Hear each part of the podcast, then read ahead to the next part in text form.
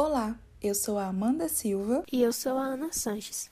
Você provavelmente conhece algum estudante da UFMG que veio de outra cidade, certo? Ou então, você mesmo deve ser esse estudante. O fato é que na universidade muitos já passaram por esse processo de sair da casa dos pais e se mudar para BH. E todos nós sabemos que nem sempre isso é fácil. Mudanças são sempre desafiadoras, geram desconforto porque nos obrigam a sair do que é comum ao nosso cotidiano. Por isso, é muito importante ter o apoio e auxílio ideal nesses momentos. Pensando nisso, no episódio de hoje nós vamos trazer algumas das questões que envolvem esse processo através de dois alunos da UFMG, o Rafael Silva e a Joyce Stephanie. Bom, o Rafael é estudante de jornalismo e está morando em BH há um ano.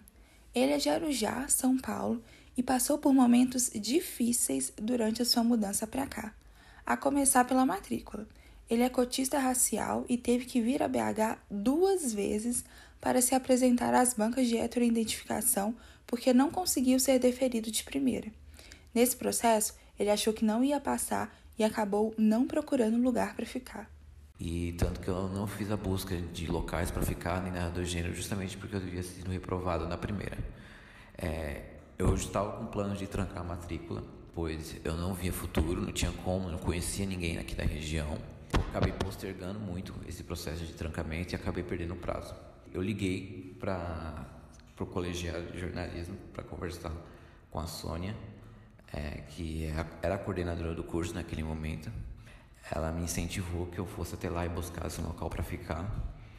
E aí eu tomei a decisão de é, conversar com a minha família, conversar é, com amigos e tudo, e fazer a mudança para BH. É, então eu viajei da noite do domingo, cheguei bem cedo em BH com uma kitnet alugada para ficar apenas três dias. É, eu tinha três dias para encontrar um local para ficar. Caso não encontrasse local para ficar durante esse, esse período, eu teria que voltar para São Paulo. Eu não conhecia ninguém daqui de BH, nem menos da região metropolitana. Então eu estava completamente perdido aqui na cidade. E uma amiga minha, o nome dela é Aline, ela me passou contato de dois representantes que coordenavam repúblicas aqui na região da Pampulha. É, eu mandei mensagens para eles é, e ambos não me responderam no dia. Eu já estava completamente desesperançoso porque eu já teria que fazer o check-out é, na kitnet onde eu estava hospedado já no dia seguinte, a meio-dia. É, as minhas malas já estavam prontas, então eu só estava esperando o dia se passar para que eu voltasse para São Paulo. É, eu fiz o check-out na kitnet, fui até a Fafiche para conversar com a Sônia. É, e aí, nesse, nesse trajeto, eu olhei o celular e um dos representantes de, de República da região havia me respondido, é, me, falando que havia uma vaga para mim, eu estava com as malas em mãos. Eu acenei para a Sônia, porque ela estava lá naquele momento e fui até o local onde ele havia falado que tinha repúblicas e que eu poderia ficar. Eu conheci os locais e, enfim, é onde eu estou morando até hoje. Outro aspecto muito difícil que envolve o processo de mudança é o distanciamento de familiares e amigos. Para muita gente, ficar longe de pessoas próximas pode ser muito difícil, e com Rafael não foi diferente.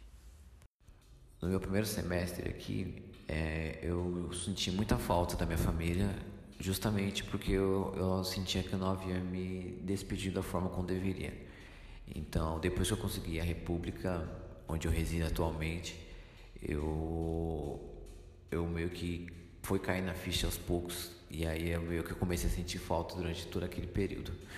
Senti muita falta mesmo, muita falta, era coisa de parar e chorar em alguns momentos mas felizmente, atualmente é meio que a gente acabou meio que se acostumando, sabe? Então hoje não é uma coisa na qual me, me afeta tanto quanto me afetava antes.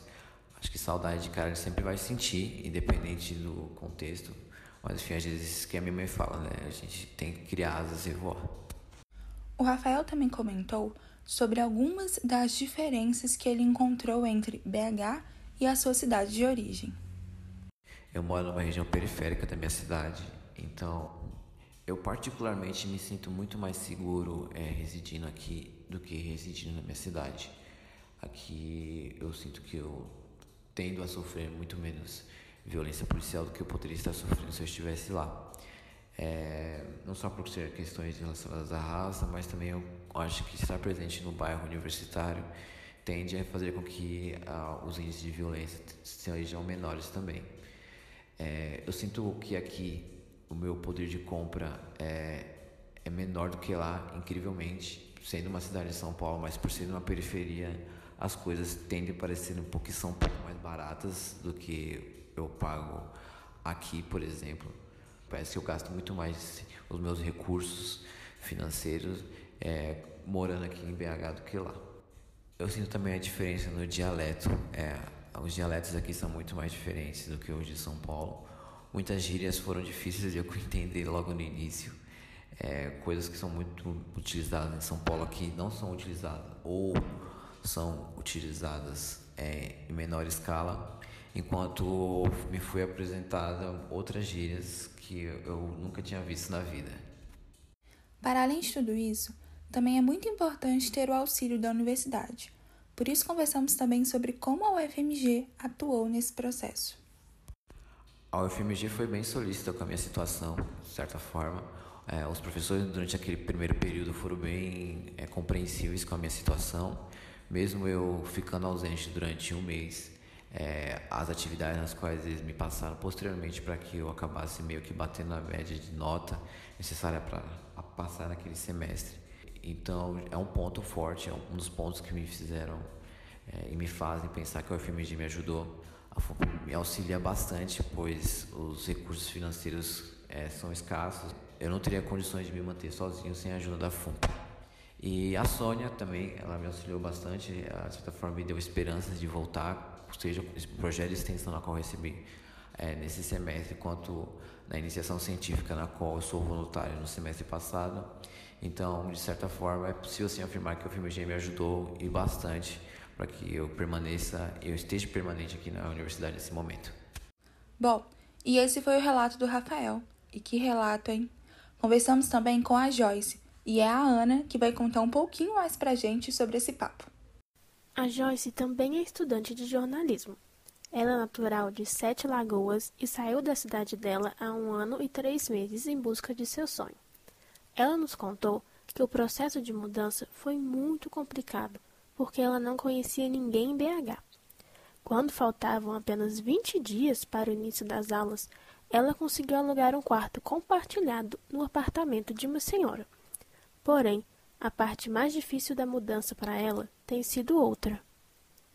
Ficar longe da minha família, dos meus amigos, dos meus animais de estimação, tá sendo a pior parte, sem dúvidas. É muito louco isso, porque eu nunca me vi longe da minha família, mas eu sempre me via em Belo Horizonte. Só que na minha cabeça eu ia conseguir fazer as duas coisas, vir para Belo Horizonte ficar perto da minha família. E quando eu vi que isso não ia ser possível, foi meio que um baque para mim. Eu sempre fui muito agarrada com minha mãe, tipo assim, gente, é carne e unha, alma gêmea mesmo, porque onde que ela tava, eu tava, onde que eu tava, ela tava. Às vezes eu acordo assim, de noite, às vezes eu com elas, aí eu acordo assim, eu olho pro lado, não tem ninguém, eu sei que eu tô numa cidade e elas estão em outra, então é a parte mais difícil perder momentos importantes, igual em aniversário.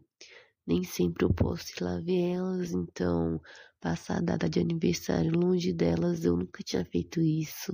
Acho que eu tô começando a acostumar ainda, mas não significa que não dou. A gente só tá, eu só tô acostumando com a dor, mas ela ainda tá aqui. A Joyce atualmente reside na moradia universitária da UFMG, mas o processo para conseguir uma vaga não foi fácil. Ela se cadastrou para o nivelamento da FUMP bem antes das aulas começarem, mas só conseguiu a vaga no final do segundo semestre na universidade. E eu entrei em contato com o assistente social, porque a gente é, recebe a nivelação e tem que entrar em contato com o assistente. Eu não tive sorte com a primeira assistente que eu entrei em contato, uma moça muito grossa, uma moça não estava preparada, ela não está preparada para estar tá nessa área de assistente estudantil, porque a pessoa já está mudando de cidade, já está com vários problemas, e ainda na, quando a gente procura assistente estudantil, a gente realmente precisa de ajuda, e a gente se depara com profissionais antiéticos, é muito complicado. Eu não tive sorte com essa profissional e eu não quis continuar mantendo contato. Eu fui e falei que eu não ia continuar com ela, aí eu desliguei a ligação e procurei um outro profissional. Dessa vez eu tive muita sorte, ele foi muito simpático, muito gente boa, ele deu toda a atenção e me disse que a UFMG estaria me ajudando no valor de 400 reais para eu pagar um aluguel.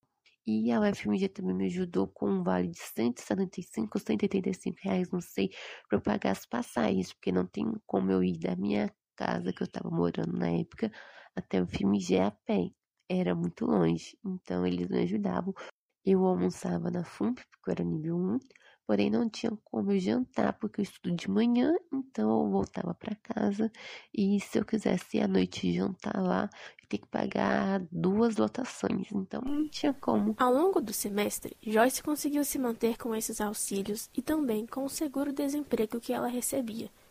Mas quando o seguro acabou, as contas começaram a não fechar. Os gastos extra com alimentação, passagem e higiene pessoal foram se somando. E eu fui, fui sincera com a FUMP. Falei, olha, não tem como minha mãe me ajudar. Ela já cuida de mais três irmãs minhas. Sempre eu tive que dar meu jeito. Falei, aqui eu não tô conseguindo emprego por enquanto. Eu tô procurando, mas eu não tô achando.